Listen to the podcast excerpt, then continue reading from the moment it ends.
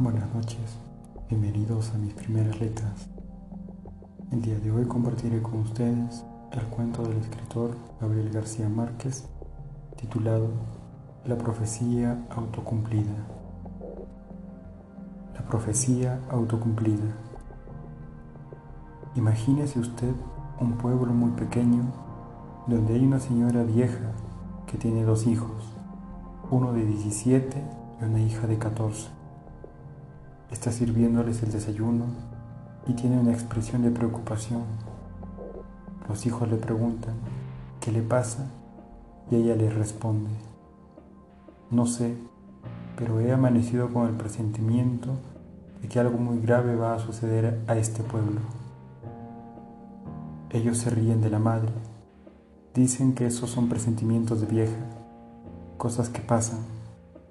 El hijo se va a jugar al billar en el momento que va a tirar una carambola sencillísima, el otro jugador le dice, te apuesto un peso a que no la haces. Todos se ríen. Él se ríe, tira la carambola y no la hace. Paga su peso y todos le preguntan qué pasó, si era una carambola sencilla. Contesta, es cierto, pero me ha quedado la preocupación de una cosa que me dijo mi madre esta mañana sobre algo grave que va a suceder a este pueblo. Todos se ríen de él, y el que se ha ganado su peso regresa a su casa, donde está con su mamá o una nieta, o en fin, cualquier pariente. Feliz con su peso dice, le gané este peso a Damaso en la forma más sencilla porque es un tonto. ¿Y por qué es un tonto? Porque no pudo hacer una carambola sencillísima. Estaba con la idea de que su mamá amaneció hoy con la idea de que algo muy grave va a suceder en este pueblo. Y su mamá le dice, no te burles de los presentimientos de los viejos, porque a veces salen. Una pariente oye esto y va a comprar carne. Ella le dice al carnicero, deme un kilo de carne. Y en el momento que la está cortando le dice, mejor córtame dos, porque andan diciendo que algo grave va a pasar y lo mejor es estar preparado. El carnicero despacha su carne y cuando llega otra señora a comprar un kilo de carne le dice, mejor lleve dos, porque hasta aquí llega la gente diciendo que algo muy grave va a pasar y se están preparando y comprando cosas. Entonces la vieja responde, tengo varios hijos, mejor deme cuatro kilos.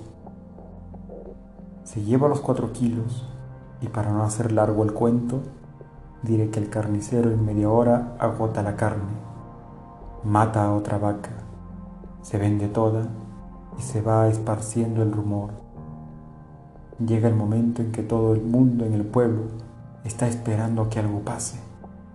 Se paralizan las actividades y de pronto a las 2 de la tarde alguien dice, ¿se ha dado cuenta del calor que está haciendo? Pero si en este pueblo siempre ha hecho calor, tanto calor que es pueblo donde los músicos tenían instrumentos remendados con brea y tocaban siempre a la sombra porque si tocaban al sol, se les caían a pedazos. Sin embargo, dice uno, a esta hora nunca ha hecho tanto calor, pero a las dos de la tarde es cuando hace más calor. Sí, pero no tanto calor como ahora. Al pueblo desierto, a la plaza desierta, baja de pronto un pajarito y se corre la voz hay un pajarito en la plaza y viene todo el mundo espantado a ver el pajarito. Pero señores, siempre ha habido pajaritos que bajan. Sí, pero nunca a esta hora. Llega un momento de tanta tensión para los habitantes del pueblo que todos están desesperados por irse y no tienen el valor de hacerlo. Yo sí soy muy macho, grita uno. Yo me voy. Agarra sus muebles, sus hijos, sus animales, los mete en una carreta y atraviesa la calle central donde todo el pueblo lo ve, hasta que todos dicen, si éste se va, pues nosotros también nos vamos, y empiezan a desmantelar literalmente el pueblo. Se llevan las cosas, los animales, todo.